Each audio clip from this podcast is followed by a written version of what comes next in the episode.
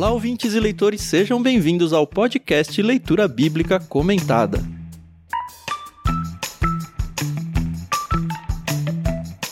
Eu sou o Thiago André Monteiro, arroba vulgutan. Estou aqui com a Carol Simão e com o Thiago Moreira para a gente continuar no Evangelho de Lucas, desta vez no capítulo 19. Estamos muito perto aí do final, hein? Bom dia para vocês, tudo bem? Oi, pessoal, tudo bem? Aqui é a Carol Simão e nos meus estudos eu vi que estamos no começo do fim. Então, oh. é isso aí. Olá, ouvintes, leitores da palavra. Lucas capítulo 19, uma história bem conhecida que a gente vai passar, uma parábola, alguns dizeres de Jesus, continuando aprendendo sobre o nosso mestre juntos aqui. E a Carol já encomendou em off aqui uma música para esse episódio, né, Carol? É, tem que ser a trilha sonora. né? eu disse, eu não vou saber quem é o cantor. Ai, gente, eu sou péssima com essas coisas também. Mas todo mundo sabe a música que a gente vai cantar quando entrar na passagem. Todo mundo, Carol? É, o Tano sabia. É, até sabia, ele só não pegou assim de início. Bom, não vou dar muito spoiler, porque ao longo do episódio vocês vão perceber. Como sempre, a gente agradece o pessoal da Mundo Cristão por ter emprestado pra gente a NVT, nova versão transformadora, é uma das traduções da Bíblia aqui para a língua portuguesa. Aliás, muito boa. Tem se tornado não a minha preferida, porque eu sou velho, né? Eu gosto de traduções mais antigas. Mas dentre essas mais recentes, eu acho que já ganhou meu coração como a mais legal de todas. A gente já lidou bastante com muitos textos aqui, alguns textos mais difíceis. Eu acho que as escolhas que os tradutores fizeram quase sempre foram muito boas. E a gente sempre tem ressaltado aqui, quando a gente não gosta muito, também a gente fala, né? A gente não tem rabo preso com eles por causa disso. A gente só tem a gratidão mesmo. E de fato é uma tradução muito boa.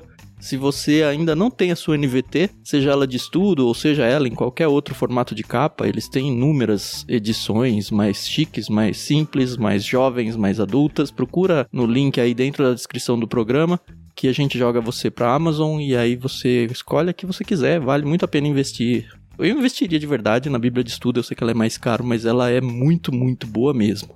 E também queria agradecer a Maria Lídia por emprestar a trilha sonora que a gente usa no fundo e não é dela a música que a gente vai colocar incidentalmente aí, encomendada pela Carol, tá? tá certo.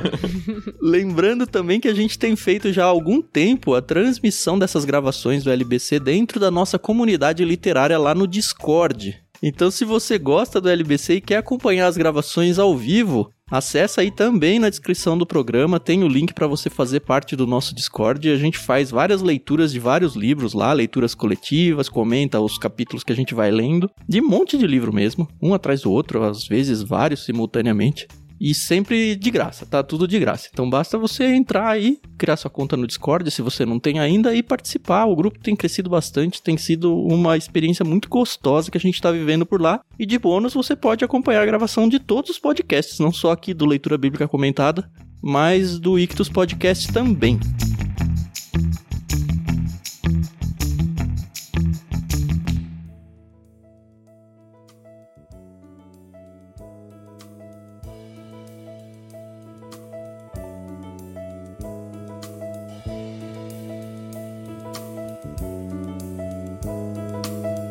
E é isso. Vamos seguir por episódio de Lucas 19. A gente vai fazer a leitura em três blocos. O primeiro bloco vai ser a leitura da Carol, o segundo eu e o terceiro bloco o Tiago Moreira.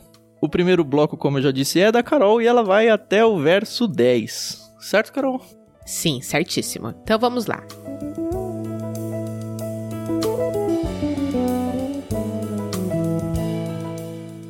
Jesus entrou em Jericó e atravessava a cidade. Havia ali um homem rico chamado Zaqueu, chefe dos cobradores de impostos. Tentava ver Jesus, mas era baixo demais e não conseguia olhar por cima da multidão. Por isso, correu adiante e subiu numa figueira brava, no caminho por onde Jesus passaria. Quando Jesus chegou ali, olhou para cima e disse: Zaqueu, desça depressa. Hoje devo hospedar-me em sua casa. Sem demora, Zaqueu desceu e com alegria recebeu Jesus em sua casa. Ao ver isso, o povo começou a se queixar. Ele foi se hospedar na casa de um pecador. Enquanto isso, Zaqueu se levantou e disse: Senhor, darei metade das minhas riquezas aos pobres. E se explorei alguém na cobrança de impostos, devolverei quatro vezes mais. Jesus respondeu: Hoje chegou a salvação a esta casa pois este homem também é filho de Abraão, porque o filho do homem veio buscar e salvar os perdidos.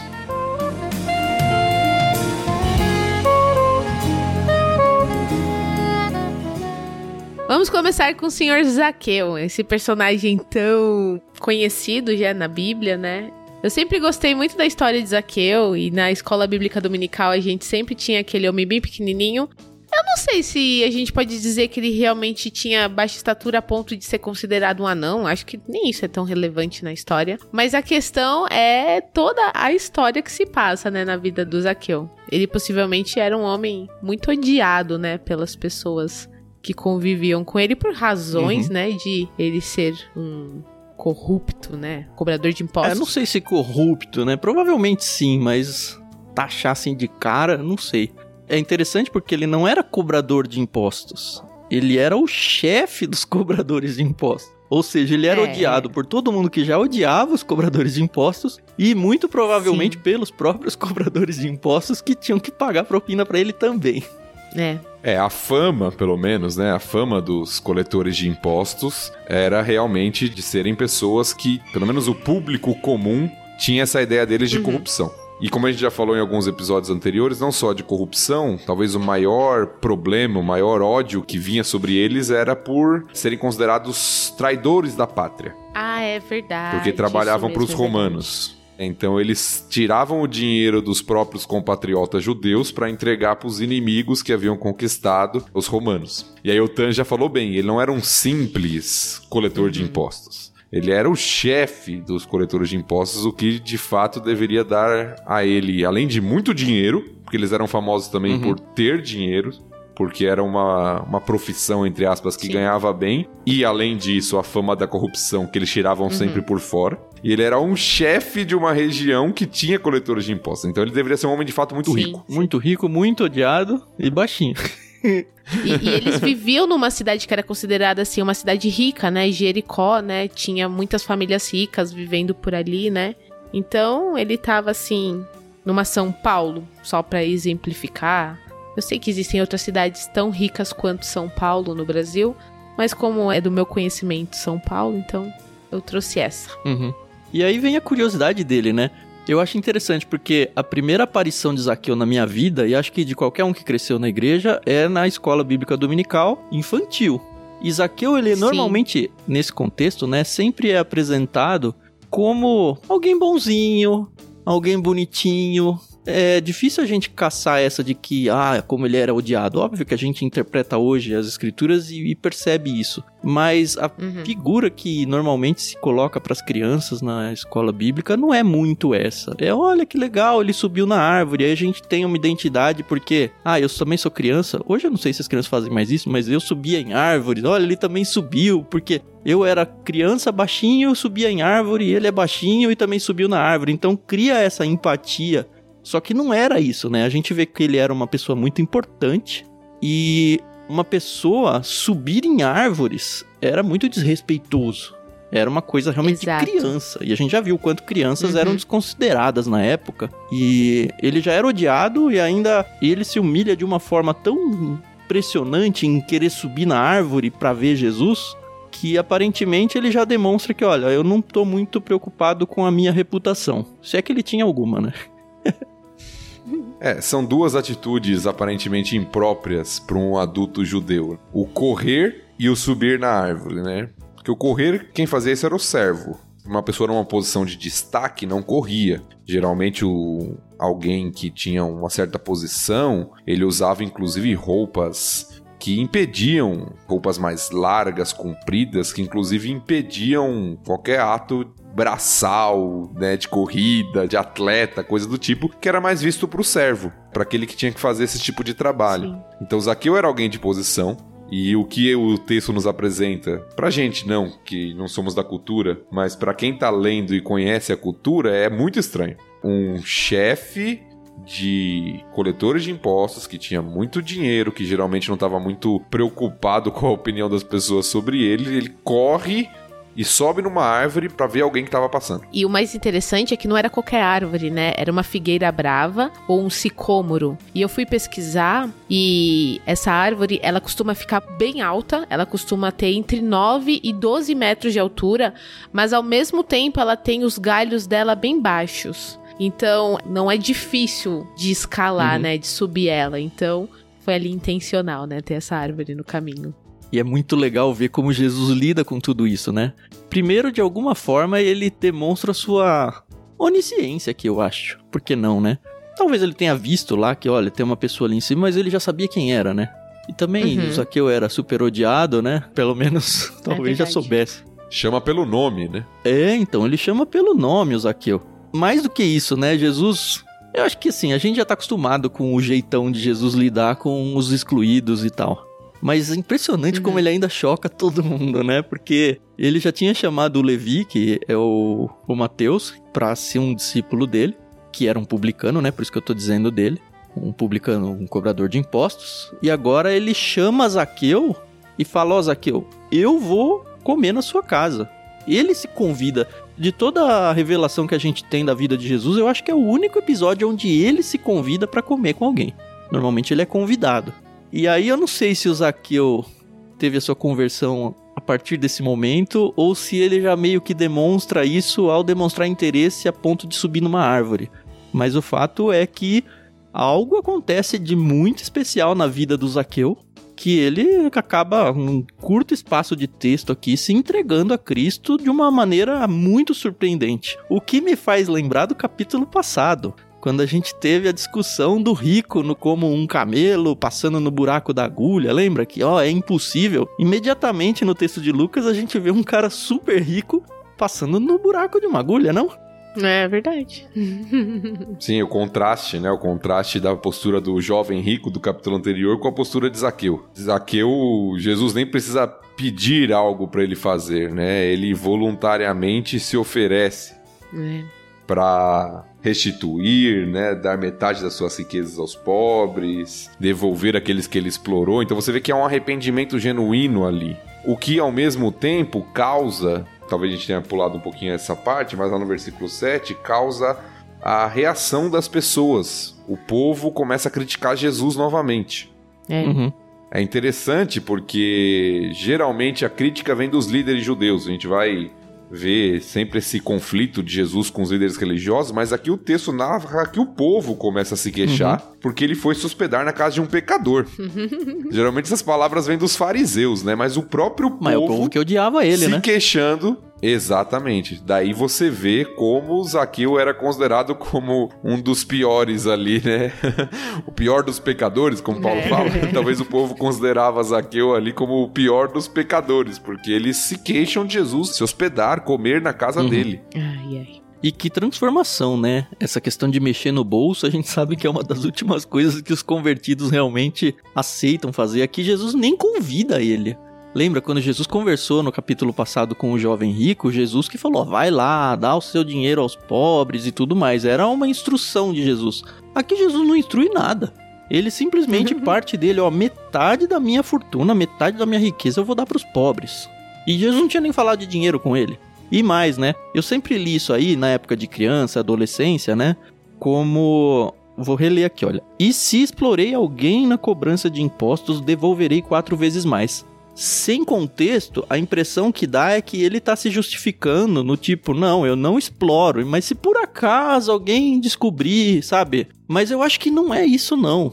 Esse ser aí não é, olha, não faço mais se eu pequei, eu vou pedir perdão. É não, é eu fiz isso mesmo, sabe? É um reconhecimento de que de fato ele fez isso. E se a gente for ver a quantidade aí quatro vezes mais, de novo a gente precisa de contexto de Antigo Testamento aqui, né? Se alguém roubasse alguma coisa de bens e fosse pego, ele tinha que pagar o bem que ele roubou e 20% a mais. O caso maior que tem assim é quando alguém roubava um animal e esse animal era morto. Porque se o animal fosse pego com alguém e esse animal não tivesse morto, você devolvia o animal e, se não me engano, dava duas vezes aquele animal. E aí tem textos no Antigo Testamento onde depende do animal, né? Tem alguns animais que você paga quatro vezes mais e outros cinco vezes mais. São detalhes técnicos. Alguém tem o texto fácil aí, pelo menos pra gente deixar registrado se alguém quiser pesquisar? Êxodo 22, a partir do verso 1. Então, lá em Êxodo 22, como o Thiago falou, vai ter o texto para você que tá mais curioso e quer conhecer isso. Mas o caso é que, aparentemente, ele como um judeu, né, a gente já falou, apesar do texto não ter dito que ele era um judeu, mais à frente ele vai dizer que chegou aí um, um homem que também é filho de Abraão, aqui ele tá dizendo, olha, ele não é só judeu nominal, ele se juntou ao seio de Abraão no sentido salvífico até, né? Uhum. Mas se a gente for considerar isso, ele conhecia a lei, o Zaqueu. Então ele se coloca como, olha, isso que eu peguei das pessoas eu não vou admitir como um simples roubo, não. Eu vou admitir como o pior dos cenários. Então eu vou restituir Uhum. quatro vezes mais. Pensa aí, você que tem muito dinheiro, ou qualquer pessoa que tenha qualquer dinheiro, né? Você dá quatro vezes mais daquilo que você lesionou alguém, sendo que o seu emprego é baseado em lesionar pessoas financeiramente. E além disso, dá metade da sua fortuna nos pobres. Esse é o tamanho da conversão Pois é. do Zaqueu, sabe? É muita coisa. Sim. E é interessante porque Jesus percebe isso, né? Percebe o arrependimento desse homem. E aí ele fala que chegou salvação a esta casa, pois este também é filho de Abraão. E isso pode parecer simples para nós, o Tan até falou, né, da questão dele ser judeu, mas eu acho que tem mais coisa aqui. Porque não só ele era judeu, mas o povo, diante de um publicano, né, de um coletor de impostos, considerava ele o pior tipo de pessoa, como a gente falou. Uhum. Tanto é que quando você vai ver, quando alguém quer fazer um, um insulto, assim, nas escrituras, né, dos líderes religiosos, ele fala que essa pessoa é como os publicanos e pecadores. Uhum. Então, geralmente, coloca lá como a pior classe de pessoa. E quando Jesus fala que ele é filho de Abraão, apesar da gente não ter a reação do povo aqui, a história termina que provavelmente o povo ficou muito irado com essa afirmação de Jesus. O povo já estava reclamando que Jesus tinha ido comer na casa desse homem.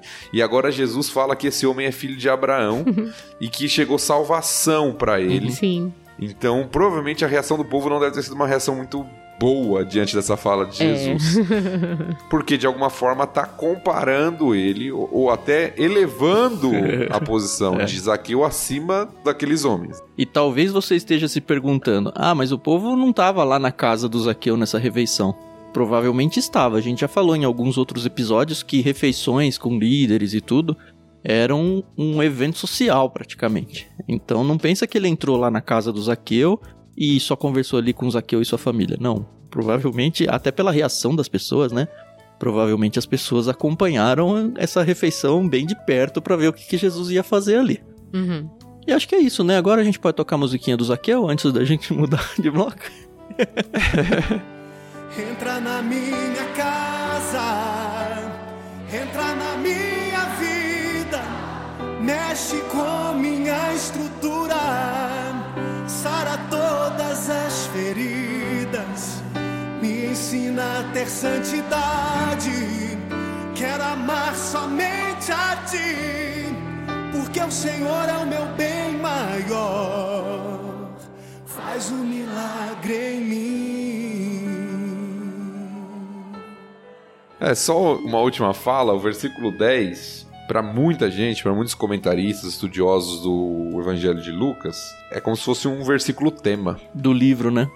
do Evangelho, né? Do livro. É o Filho do Homem veio buscar e salvar os perdidos. Então é, é uma ênfase do livro, desde lá do capítulo 1 que a gente começou, falando que o nome dele seria Jesus, ele salvaria o povo dos pecados deles, né? Jesus apresentado como Salvador. E aqui, novamente, parece ser uma frase, quase um refrão, Uhum.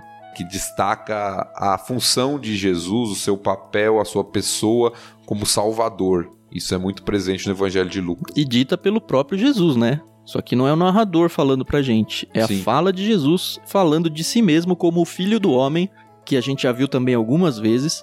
É um rótulo do Messias, né? Então é ele afirmando que ele era o Messias aqui também nessa frase e não só afirmando isso, como o Thiago bem falou, ele dizendo qual era o propósito da vinda desse filho do homem que era ele mesmo.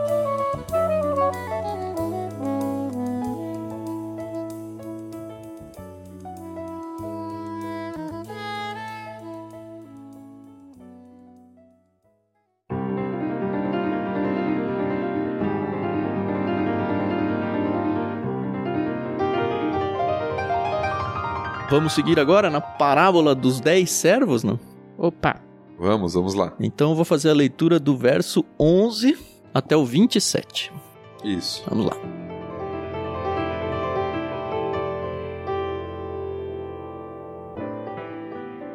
A multidão estava atenta ao que Jesus dizia. Então, como ele se aproximava de Jerusalém, contou-lhes uma parábola, pois o povo achava que o reino de Deus começaria de imediato.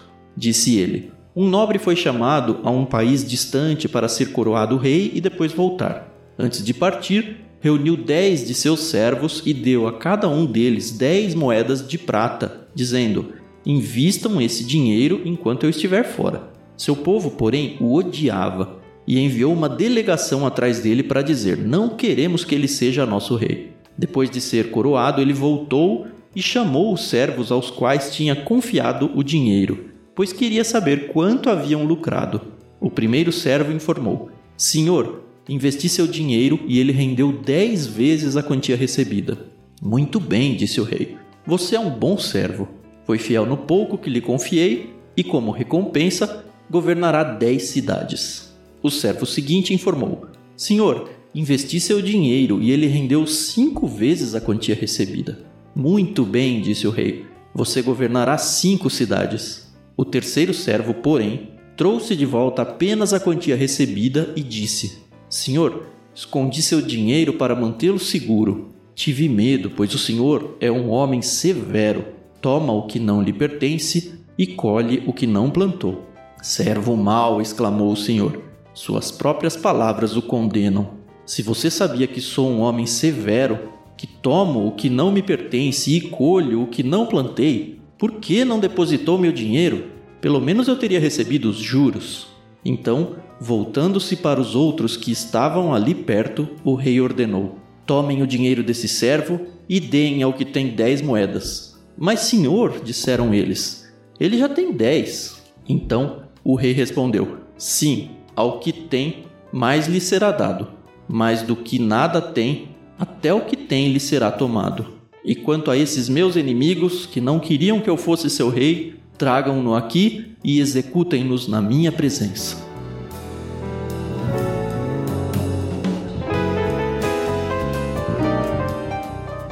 Eu acredito que essa parábola ela tem duas grandes instruções. Uma é toda essa questão aí de fazer lucrar, né? A gente vai falar bastante sobre isso, de fazer render aquilo que Deus coloca na sua mão. Acho que essa é a mais óbvia e a que todo mundo pega. Mas tem uma coisa assim que tá bem basada no texto, mas que é bem comum passar desapercebido, que é Jesus falando sobre a sua ida para Jerusalém. Lembra que o povo tá todo na ânsia do rei se levantar como Messias, naquela questão de um rei local, um rei governante, uhum. sabe? E Jesus aqui, ele passa muito essa instrução de que, olha, o Messias vai sim se levantar, mas não é exatamente isso que vocês estão pensando, não. Não da forma com que vocês estão pensando. Inclusive, ele usa muitas coisas comuns da época lá, né? Essa questão do povo odiar o novo rei e mandar uma delegação atrás, isso era uma coisa que tinha acontecido recentemente com Arquelau, eu acho que foi, né? Arquelau, filho de Herodes o Grande. Isso. E acho que vale um pouquinho de contexto histórico aqui pra gente não se perder também. Essa questão de alguém que vai governar ter que ir pedir permissão para um outro lugar e depois voltar para governar era algo comum para eles. Com o governo maior de Roma, quando alguém ia, por exemplo, governar a região ali, ele ia para Roma para que o imperador concedesse de fato o reinado, né? Aquela pessoa e aí então essa pessoa voltava para governar sobre aquele local. Esse Arquelau aí, o filho do Herodes, como o Tiago falou, tinha acontecido isso na época de Cristo, assim, um pouco antes, que Arquelau foi para Roma e aí depois mandaram uma delegação atrás para falar: "Não, a gente não quer ele". O imperador ele ignorou as reclamações e colocou Arquelau de qualquer jeito, enfim, isso é outra história que a gente não vai desmembrar aqui para vocês. Mas o que é importante a gente trazer é que esses paralelos assim que são meio perdidos pra gente não eram perdidos para eles lá não. Para eles tinha um significado muito forte porque era algo corrente da vida deles ali. É, esse é um bom indício, um bom recurso para interpretar a parábola. Geralmente a parábola tem muita associação com a realidade. Uhum. Jesus usa temas e questões comuns que aconteciam ou aconteceram recentemente para estabelecer pontos de ligação com seu ensino. Uhum. Então, o que o Tan falou é muito importante para a gente entender de fato a parábola. Né? E outra coisa importante, logo no comecinho do texto, no versículo 11, o texto destaca justamente o que o Tan falou, quando diz assim: Contou-lhes uma parábola, pois o povo achava que o reino de Deus começaria de imediato. Ele estava chegando em Jerusalém, então, aqui o né? texto mostra o motivo. Exato, mostra o motivo do contar a parábola. Jesus tem que esclarecer algo. Porque a expectativa messiânica, né, como o Tan falou, lembra que Jesus está chegando em Jerusalém, tem a entrada triunfal e uma Sim. série de coisas. As pessoas estão pensando o quê? Jesus vai reinar aqui agora. É, é. É, e Jesus tem que ensinar, por meio dessa parábola aqui, por vários outros ensinos aos seus discípulos, de que não é naquele momento que ele seria coroado rei. O que não significa que ele não seria coroado rei, Uhum. mas que não era naquele momento. Uhum. É difícil de pegar isso, viu? É, é, nossa, realmente. ai, ai.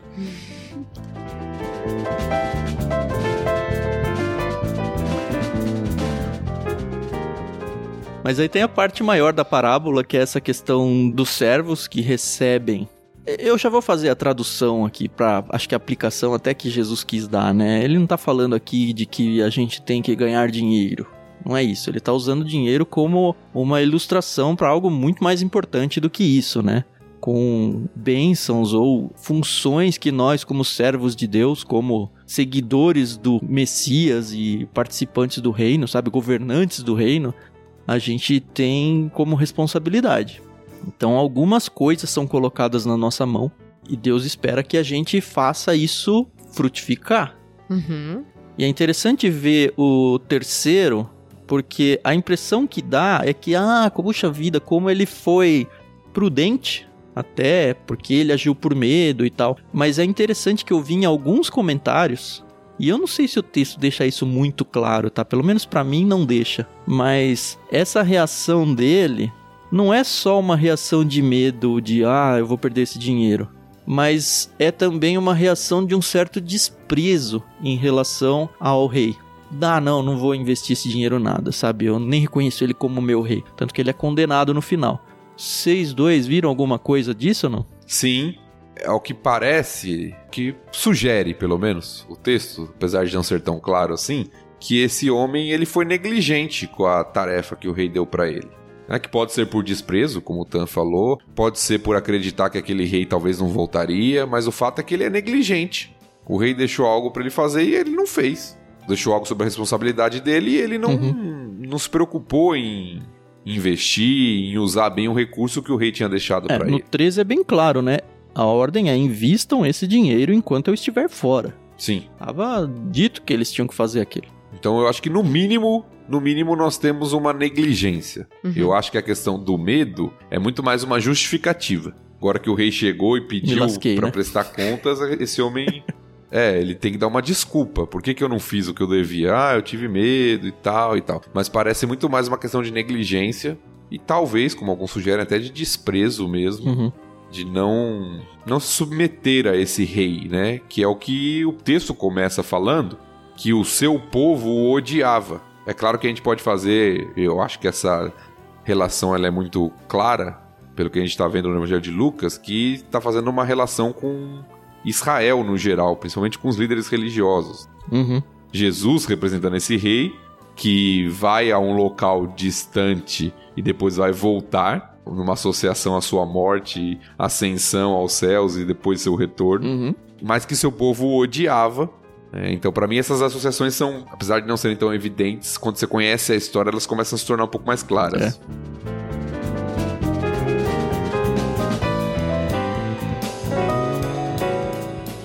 E a questão toda dos galardões, né? Que são os prêmios em relação à sua fidelidade em vida a Deus. A gente já falou um pouco também sobre os galardões em outros episódios do passado aí. Mas a gente tem essa questão de, puxa, você foi fiel no pouco, você vai receber muito, sabe?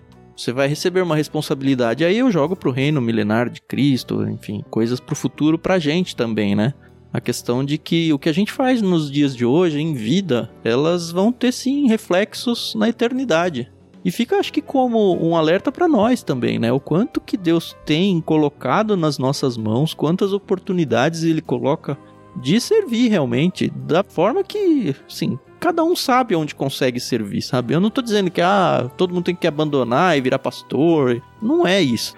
Algumas pessoas Deus realmente chama para um ministério mais direto, como um missionário, um pastor. Mas eu acredito que a maioria das pessoas, é a imensa maioria das pessoas, é no seu dia a dia, no seu trabalho, é talvez sustentando pastores e missionários, ou fazendo a sua vida ser devotada a Deus no sentido de você viver para as prioridades do reino, não para suas próprias prioridades. Você, como um servo bom e fiel que tem nas mãos uma riqueza que Deus te colocou e falou: olha, seja o meu representante, aonde eu te coloquei. E se você for negligente com isso, é equivalente ao servo que foi negligente aqui e, sei lá, Deus te colocou num emprego ou em algum contexto para falar de Cristo e você não fala. Um dia Cristo vai retornar e vai cobrar de você.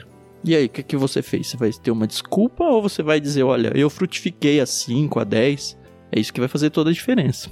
É, e o que parece, né, numa primeira leitura, até uma questão, pelo menos eu tinha essa impressão das primeiras vezes que eu vi essa parábola, até um pouco meio injusta, né? Poxa, o cara recebeu 10 e agora aquele que tinha um só vai ser tirado dele e dado para aquele que já tinha bastante. Uhum. É.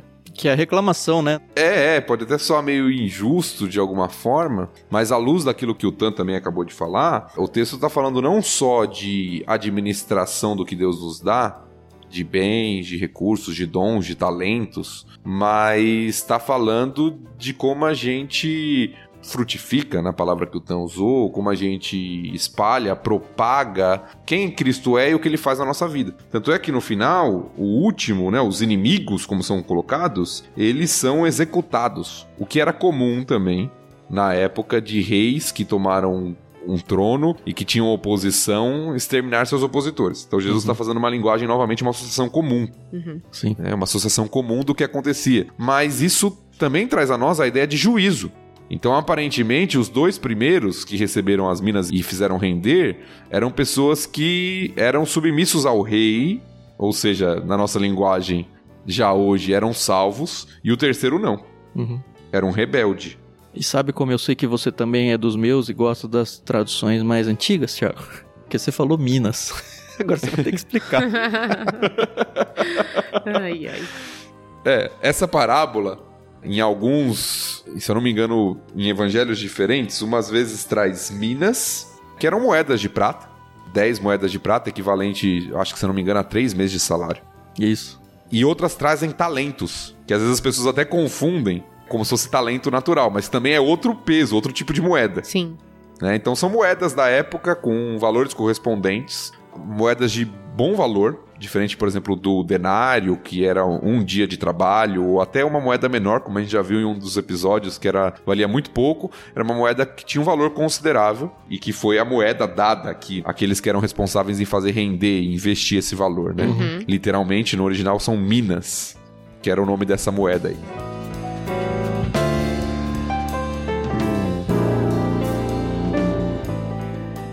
E esse finalzinho aí, o verso 26 diz: E então o rei respondeu: Sim, ao que tem mais lhe será dado, mais do que nada tem, até o que tem lhe será tomado. Isso não é muito novidade pra gente, né? Isso aqui faz um eco muito grande ao que a gente já viu no capítulo 8 aqui de Lucas mesmo, no verso 18. Eu vou ler o texto lá, talvez você vá se lembrar se você vem acompanhando a LBC aqui. Lá diz: Portanto, ouçam com atenção, pois ao que tem, mais lhe será dado, mais do que não tem, até o que pensa ter lhe será tomado. É basicamente o mesmo ensino de novo. E na época lá eu mencionei que isso se tratava de uma citação, pelo menos uma alusão a Provérbios 9:9, que era algo muito comum para o pessoal do Antigo Testamento, né, para as pessoas que tinham só o Antigo Testamento como escrituras. E aparece aqui de novo, né?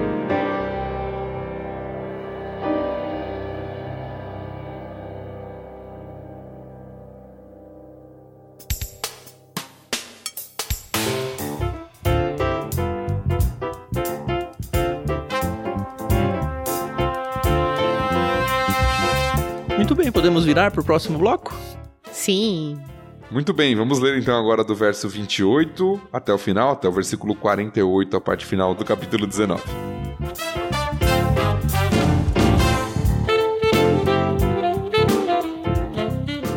Depois de contar essa história, Jesus prosseguiu rumo a Jerusalém. Quando chegou a Betfagé e a Betânia, próximo ao Monte das Oliveiras, enviou dois de seus discípulos. Vão àquele povoado adiante, disse ele. Assim que entrarem, verão amarrado ali um jumentinho no qual ninguém jamais montou. Desamarrem-no e tragam-no para cá. Se alguém perguntar por que estão soltando o jumentinho, respondam apenas: o Senhor precisa dele. Eles foram e encontraram o jumentinho exatamente como Jesus tinha dito. E enquanto desamarraram, seus donos perguntaram: por que estão soltando o jumentinho? Os discípulos responderam: o Senhor precisa dele.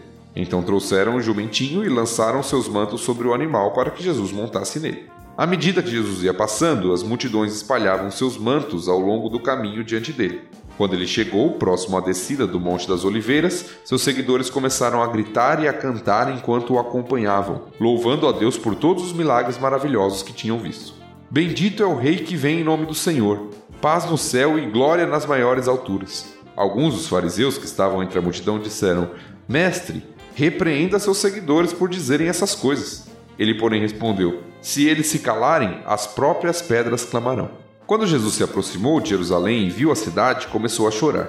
Como eu gostaria que hoje você compreendesse o caminho para a paz, disse ele. Agora, porém, isso está oculto a seus olhos. Chegará o tempo em que seus inimigos construirão rampas para atacar seus muros, e a rodearão, e apertarão o cerco por todos os lados. Esmagarão você e seus filhos e não deixarão pedra sobre pedra, pois você não reconheceu que Deus a visitou. Então Jesus entrou no templo e começou a expulsar os que ali vendiam, dizendo: As Escrituras declaram: Meu templo será casa de oração, mas vocês o transformaram num esconderijo de ladrões. Jesus ensinava todos os dias no templo, mas os principais sacerdotes, os mestres da lei e outros líderes do povo planejavam matá-lo. Contudo, não conseguiam pensar num modo de fazê-lo, pois o povo ouvia atentamente tudo o que ele dizia.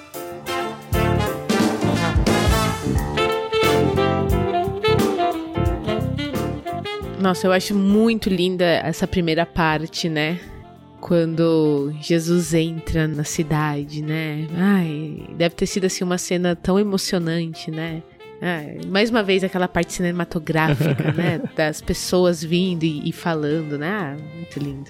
Não, e você vê, eu, eu tento imaginar isso, porque Jesus tinha, como a gente tem visto, tinha toda a contestação de toda a liderança. É. E como foi, mesmo diante de toda essa contestação, eles querendo matar Jesus, como o povo reconhecia Jesus como de fato as expectativas, né, que o povo Sim, tinha. Não quer dizer que sim. todos estavam fazendo isso eram necessariamente salvos. Provavelmente tinham pessoas lá que nem compreendiam o significado, mas como Jesus, mesmo diante da oposição, conseguiu mostrar quem ele era e como muitas pessoas entenderam, né, que ele de fato era o Messias. Nossa. Esse trecho, ele mostra muito da sua importância só no fato de ser uma das narrativas que aparecem nos quatro evangelhos. Isso é coisa rara, tá? A gente ter um trecho que aparece em tudo, mas ele é muito emblemático.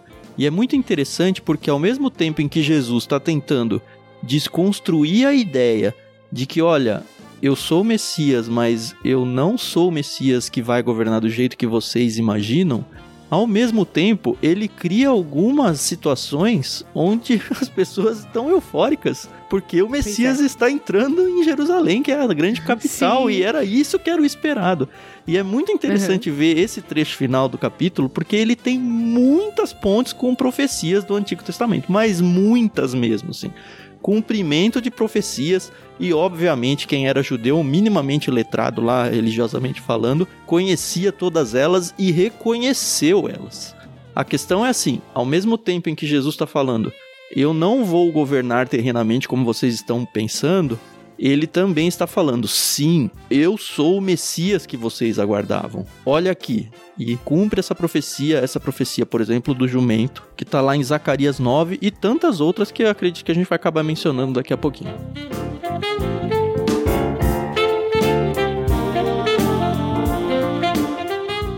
Eu sei que fica assim muito subjetivo tentar adivinhar porque, mas vocês acham que Jesus chorou porque ele sabia que ele ia ser crucificado e, e todo o sacrifício que ele ia passar, ou porque ele realmente se emocionou com aquilo? Porque assim, é Deus, né? Uhum. Ele sabia o que ia acontecer com ele, né? Eu acho que mostra muito da humanidade dele aqui, né? E outra, eu acho que ele não tá pensando na morte dele, não. Ele tá olhando para Jerusalém pela descrição dele, claramente hum. é o que ia acontecer no ano 70, lá, quando Jerusalém ia ser derrubada. E a gente não tem relato disso bíblico, né? A gente vai ter relato disso só por Flávio Josefo. Mas é exatamente o que aconteceu com Jerusalém. Foi cercada exatamente desse jeito, foi destruída exatamente desse jeito. E Jesus já uhum. sabia disso. Então, quando ele chega finalmente, os olhos humanos dele vêm ali, e ele, sabedor do futuro que é, por ser Deus, vê tudo aquilo e fala: Puxa, vocês tinham tudo, sabe? Para evitar isso, a chave tá no finalzinho, né? Vocês não reconheceram que Deus visitou vocês e por causa disso vocês vão sofrer isso. E para ele é tudo presente, eu acho. Quando ele vê aquilo lá, é, é inevitável. Eu acho que a emoção humana dele misturado com o conhecimento divino e com a compaixão uhum. que ele tem dos humanos e das pessoas até que estão perseguindo ele, né? Eu acho que tudo isso aflora num choro e é muito legal ver que Jesus chorava em algumas situações de crise, ah, né? é. Sim, sim. É, eu ia falar justamente isso. Parece que o choro aqui, pelo que o texto indica, não é relacionado ao seu sacrifício posterior, uhum. mas é relacionado de fato a Jerusalém e a condição da cidade. Em não reconhecer a visita de Deus. Jesus fala que gostaria que eles conhecessem o caminho da paz, mas que na verdade eles vão ser destruídos por meio de uma guerra.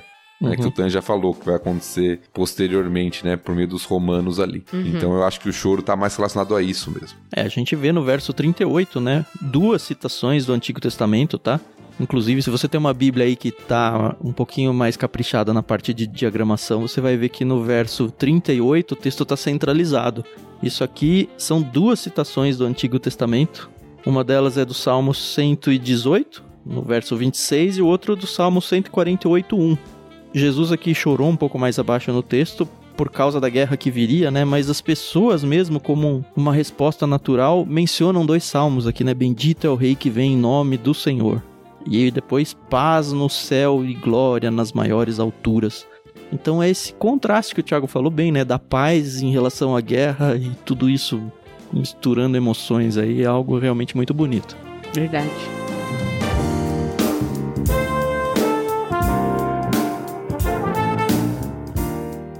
E é interessante que as citações aqui, como o Tan falou, eram citações que eram reconhecidamente proféticas com relação ao Messias. Uhum. Daí a oposição dos fariseus. Eles entendem o que o povo está falando. Eles conhecem lá a profecia de Zacarias, Jesus entrando na cidade com um jumentinho, né? A chamada entrada triunfal, as uhum. pessoas uhum. ali gritando, cantando. Uhum lançando os mantos sobre o animal e tal, para que Jesus montasse nele, toda aquela realidade ali da entrada triunfal, os fariseus percebem, mas eles não reconhecem Jesus como Messias. Então eles falam assim: olha, mestre, tratando Jesus como um mestre, repreenda, porque eles estão achando que aquilo é uma blasfêmia.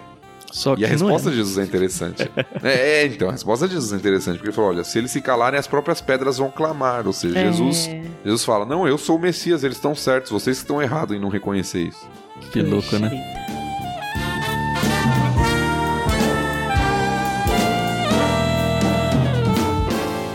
E a gente tem alguns textos, poucos, mas temos textos no Antigo Testamento também, onde a própria natureza exalta Deus, né? Ela ganha voz como se fosse um, sei lá, Nárnia ou alguma coisa assim, onde a gente vê os elementos da natureza glorificando a Deus. E eu acho muito poético até ter se as próprias pedras clamarão, sabe? Tudo, tudo glorifica a Deus. Sim. É interessante, eu não sei se foi em Lucas, agora talvez minha memória esteja me traindo, mas se eu não me engano, João Batista fala lá no começo, eu não lembro se foi no Evangelho de Lucas, mas ele fala que destas pedras Deus pode trazer filhos de Abraão. Eu não lembro onde tem, mas tem. Quando as pessoas estão indo para ele para serem batizadas, mas sem arrependimento, né? Uhum.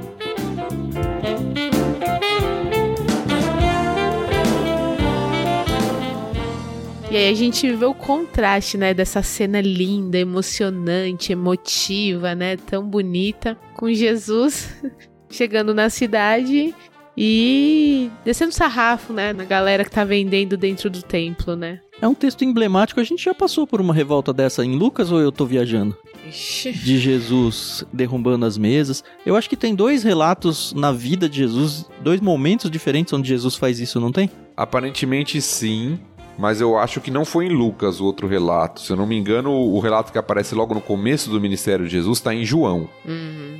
João 2, se eu não me engano. Mas é um outro momento histórico, né? Aparentemente sim, porque ali é o começo. Ah, tá. E a gente vê o zelo de Jesus aqui pelo templo, né? O que as pessoas estavam fazendo. De novo, a gente tem algumas marcações de coisas do Antigo Testamento aqui, que demonstram também que ele se revoltaria com o que fizeram com o templo e tal. E aí a gente vê Jesus desconstruindo aquilo que as pessoas construíram, né? E eu acho que hoje em dia estão construindo de novo, ou já está muito solidificado, né?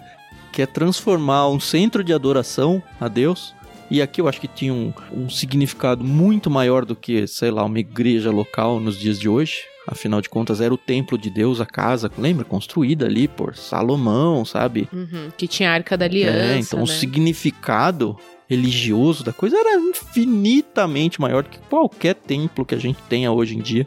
Sim. E as pessoas transformaram aquilo num comércio, transformaram aquilo numa 25 de março, para quem é aqui de São Paulo, sabe?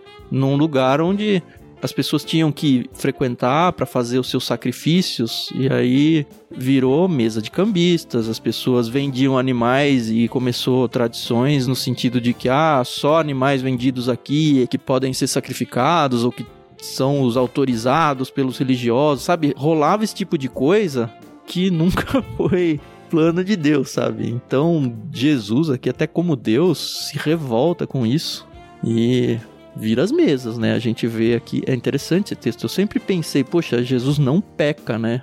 E mesmo nesses ataques de fúria, ele não peca. E de alguma forma isso é muito Sempre louco, pensei né? isso também. É muito louco, né? Porque, poxa, se você chega aí derrubando a barraquinha de alguém na feira, você no mínimo aí vai ser preso, né? É, eu acho que a grande questão que muitos vão, apesar do texto não usar esse termo, mas muitos vão chamar da ira de Jesus aqui, e da ira de Deus mesmo, porque a gente vê que das escrituras que Deus se ira. Uhum. Eu acho que vai muito. Nós somos muito limitados, nós olhamos apenas o exterior. É. É apenas o que é apresentado. Então você vê uma cena dessa, Jesus expulsando as pessoas do templo, os cambistas ali, parece ser um, alguém que está descontrolado. Mas não é o que o texto apresenta. O que o texto apresenta é o zelo de Jesus Sim. é, pela adoração ao Senhor. Sim. Eu acho sim, que o que certeza. realmente difere é a motivação. É o bendito do coração, né? É, do coração e do porquê Jesus está fazendo aquilo. Ele não tá fazendo aquilo por um motivo egoísta, pessoal, ou por descontrole emocional, ou algo do tipo. Ele tá Sim. fazendo aquilo por entender como aquilo ofende a Deus e o propósito do templo que foi erguido para adoração e para oração, e não para lucro pessoal, que era o que estava acontecendo. Sim. É, então, é lucro pessoal. Eu acho que esse é um Uhum. ponto muito importante, porque assim, eu não sei se em todas as igrejas, mas, por exemplo, na minha igreja nós temos cantina para missões. Uhum. Isso é um ponto legal de levantar, Carol, porque as pessoas pegam textos assim pra falar, é, não pode vender nada na igreja. Eu acho que a É, gente pode exatamente. aproveitar a deixa pra contextualizar melhor a coisa. E nós tivemos na nossa igreja, um tempo atrás, não chegou a ser um problema, mas foi um questionamento de uma pessoa que ela não gostava de participar da cantina.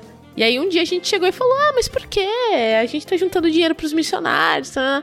Ah, não, porque não pode ter comércio dentro da igreja. E a gente sabe, né, que não, não, a pessoa não, não tava falando aquilo por mal. Realmente aquilo pra ela tava errado, entendeu? Então eu acho assim, muito interessante, porque não era lucro pessoal, né? É um projeto que a gente tem dentro da igreja de levantar fundos depois do culto de domingo, em vez de você ter que ir pra casa fazer janta já tem ali um lanchinho na igreja, entendeu? Mas eu acho que é assim. Eu entendo o comércio para lucro pessoal, mas gente, ai, não sei. É que assim, na minha cabeça isso tá até legal, entendeu? Então eu não sei se, se me expressando aqui eu vou confundir alguém, entendeu?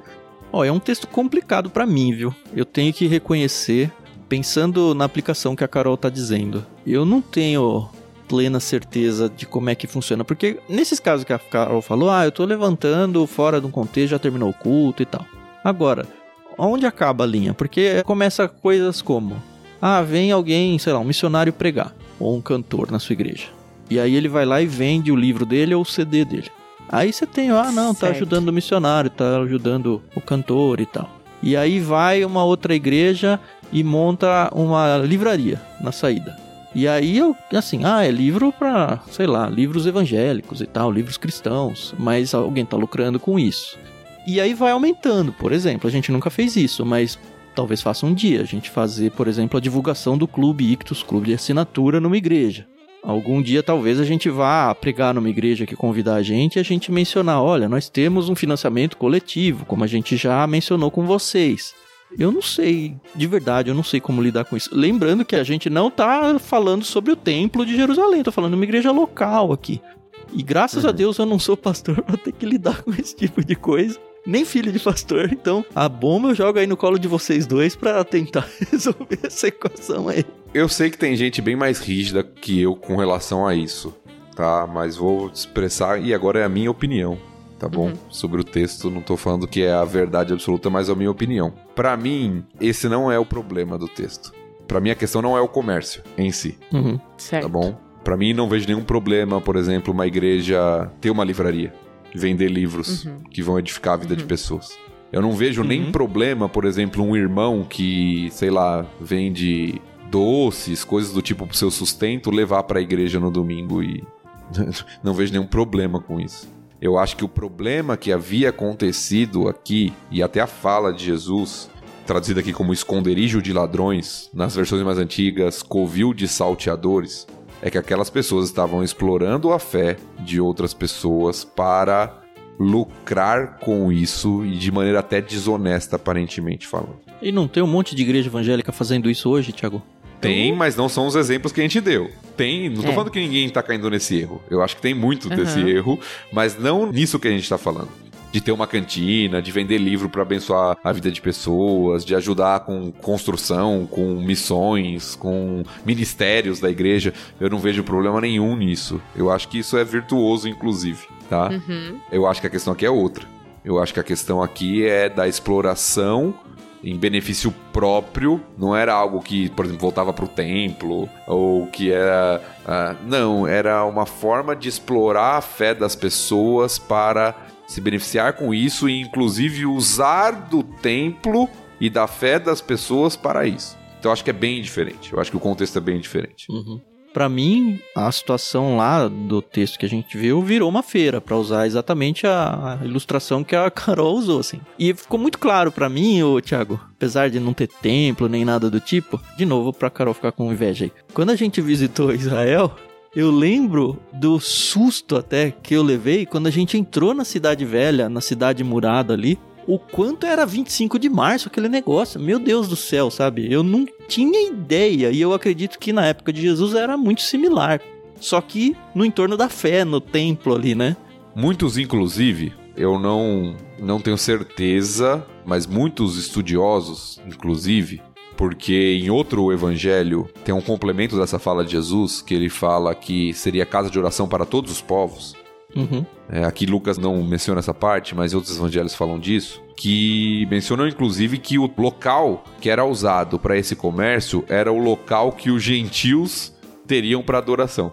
Que era um pátio Que é externo lá, separado né? do lugar dos judeus. Exato, que é externo. Então, se isso for verdade, aquelas pessoas que estavam fazendo aquele comércio estavam inclusive impedindo e atrapalhando a adoração dos gentios. Hum, entendi. Então eu acho que envolve algo muito mais complexo e muito mais egoísta e que tá atrapalhando a adoração e o motivo pelo qual o templo foi erguido do que um simples vender algo numa cantina de igreja. Por isso que eu acho que a associação não é devida com aqueles que fazem assim. Eu acho que não, não é só isso que tá acontecendo, sabe?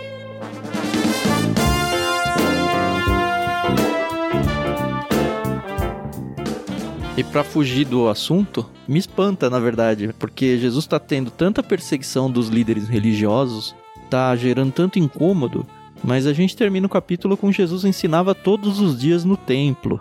E aí tem, né, o incômodo, mas os principais sacerdotes, mestres da lei e outros líderes planejavam matá-lo. Só que ainda não estavam conseguindo por causa do povo, né? Porque, assim, o, o povo ouvia atentamente tudo que ele dizia, então eles sabiam que ir atrás de Jesus para prendê-lo, matá-lo e tal, ia causar uma reação com a qual eles não estavam prontos ainda para lidar. Mas a gente já tá muito perto de, de fato, acontecer esse tipo de coisa, né? Sim. É interessante aqui a afirmação da Renata no chat aqui. Só queria fazer um parênteses aí, Thiago, antes. A minha esposa chama Renata e a Renata já gravou um outro episódio com a gente no Ictus. E teve algum episódio onde a gente mencionou: Ah, Renata, isso, a Renata. É outra Renata, tá? Não é a minha esposa, tá? Essa aqui que tá falando é a Renata Kamimura. E ela é bem fiel aqui a nós no Discord, ela participa bastante. E a gente agradece não só ela, como todo mundo que participa, mas quando a gente levanta a carta aqui, a Renata não é a minha Renata, tá? Fecha parênteses. Sim, mas eu acho que a colocação que ela faz, que ela resume aqui, eu acho que traduz bem o que eu estava tentando expressar. Ela coloca uhum. assim: acho que a questão é que a adoração a Deus deixou de ser o centro. Eu acho que é justamente esse o ponto. Jesus está fazendo tudo aquilo porque aquilo que deveria ser uma casa de adoração, de oração, para muitas pessoas se tornou um local de comércio. Então, para mim, para tentar contextualizar no ponto que a gente estava falando, se alguém, por exemplo, vai para a igreja porque lá ele consegue vender algo para as pessoas que estão lá, aí eu acho que seria uma associação parecida com o que está acontecendo aqui no texto. Uhum. Uhum. O intuito lá não é mais adoração, o intuito lá é a venda. Que é o que acontece em muitas igrejas evangélicas hoje, né? Sim. Difícil, né, gente? Isso aí vale para campanha política também? Venda de votos? ai, ai, ai, ai. Melhor ai, a gente ai. não entrar nesse tema. É. Nós estamos numa época muito boa para falar disso, né? É. A Renata é. mencionou aqui também que quando a gente estava falando que ah, as igrejas evangélicas aqui tem muitas assim e tal, ela levantou que o Vaticano também é. Eu nunca fui no Vaticano. Aliás, quando a gente estava falando sobre a entrada lá na Jerusalém atual, né? Sim. Ela falou, ah, o Vaticano também é. Eu nunca fui no Vaticano, mas não me surpreenderia, porque, enfim, é um lugar de peregrinação, acho que tão ou até maior que Jerusalém nos dias atuais. Faz muito sentido que pessoas tentem lucrar em cima disso. Sem dúvida.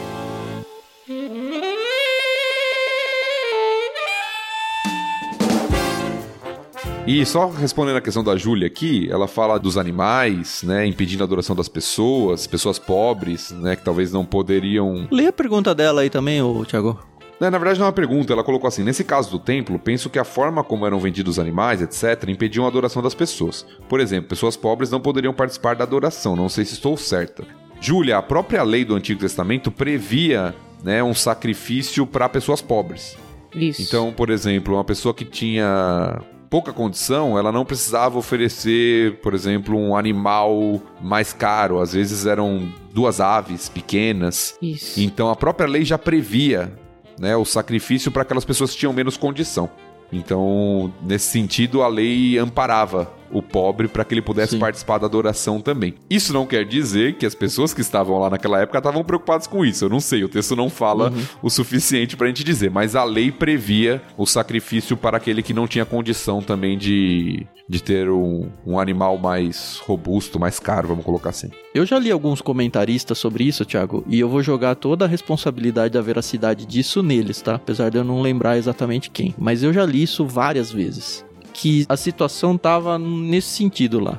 Sei lá, vamos pensar que um pombinho custe 10 reais hoje, que você ia lá e comprava por 40. Isso, exploração, nesse sentido sim. E outra coisa, se você chegasse lá com o seu pombinho, eles diziam: não, não pode entrar, ou esse não vale porque o único animal autorizado para o sacrifício é o que a gente vende aqui. Que existia esse tipo de pressão para que as pessoas comprassem os seus animais ali. É óbvio que alguém que vinha de longe provavelmente preferisse levar em dinheiro e comprar lá pela facilidade da coisa. Uhum. Eu entendo isso. Agora, é a questão da exploração do local, então ter um ágio muito grande em relação ao preço e principalmente bloquear o acesso de pessoas que estão indo com seus próprios animais. Eu nunca vi isso na Bíblia, mas eu já vi comentaristas afirmando isso. E a gente vê isso, por exemplo, quando você vai assistir um, um, jogo de futebol, por exemplo, no estádio, que você só pode comprar comida dentro do estádio. É, é tão real né, hoje em dia a gente trazer isso, né, para o nosso dia a dia, que dá um estado e falar, talvez isso realmente fosse, infelizmente, possível, né? Uhum. Talvez até provável. é.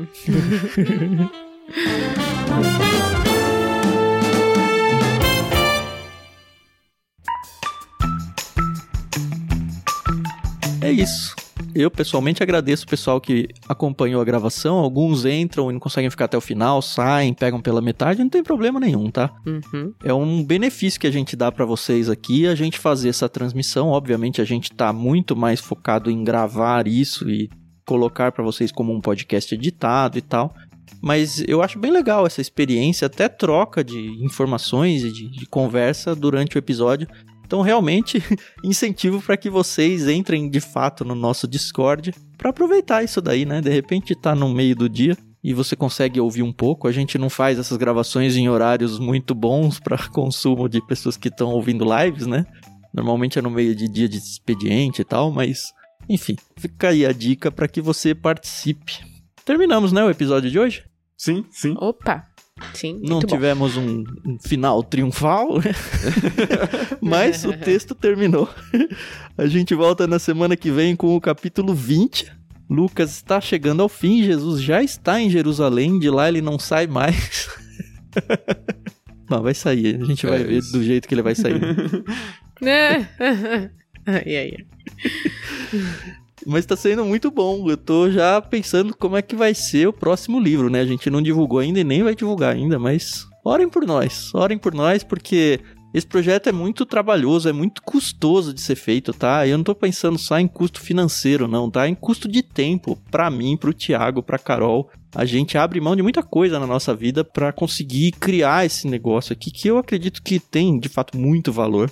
E de novo eu incentivo vocês a considerar isso e enxergar a gente como um ministério missionário na sua vida ou de repente na vida da sua igreja local, se você quer se organizar como igreja e nos procurar para abençoar o nosso ministério financeiramente, que a gente realmente precisa disso. Vai aí na descrição do programa, tem tudo explicadinho como que você faz para participar disso. Obrigado, Thiago, obrigado, Carol. Mais uma vez uma delícia estar com vocês. E até semana que vem, capítulo 20 de Lucas. Tchau, tchau. É isso aí, pessoal. Muito obrigada pela paciência, audiência. A gente fica aqui gravando e esquece do tempo, mas é isso aí. Obrigada, até mais. Até mais, pessoal. Muito bom estar com vocês de novo. Estamos caminhando aí para o final e temos muitas coisas a aprender ainda com o nosso Senhor Jesus Cristo. Espero que tenha sido abençoador para você, como é para todos nós toda vez que nós gravamos aqui. Deus te abençoe. Até mais. Oxi, tu tá de óculos. Ah, demorou, hein? um belo comentário do ai, texto, hein, Carol? Né? a idade chega, Carol, a idade chega. Agora os meus olhos enxergam o que eu tô lendo. Entendi. É Pronto, agora estamos todos iguais. Ainda bem que podcast não tem imagem. Sabe quanto eu paguei nesses óculos aqui, Carol? Quanto? Oito reais. Você comprou na banquinha? Não, a gente comprou no Sain, sei lá que os sites chineses que a recompra. Ai, Jesus. Ah, eu fui nas óticas, aí a ótica da sua família, aí a ótica Carol. Deus me livre, mano. É. Ah, eu quero um óculos baratinho, um grau, só pra leitura. O mais barato que você tiver. Ah, tem armações a partir de 300, mas aí a lente é mais 200. Eu falei, você tá louca, mano? Você quer é. gastar uns 80 reais no máximo. Você vai me dar 500 pau. Pronto. Gastou 10% do seu orçamento. Então, exato. Ai, gente.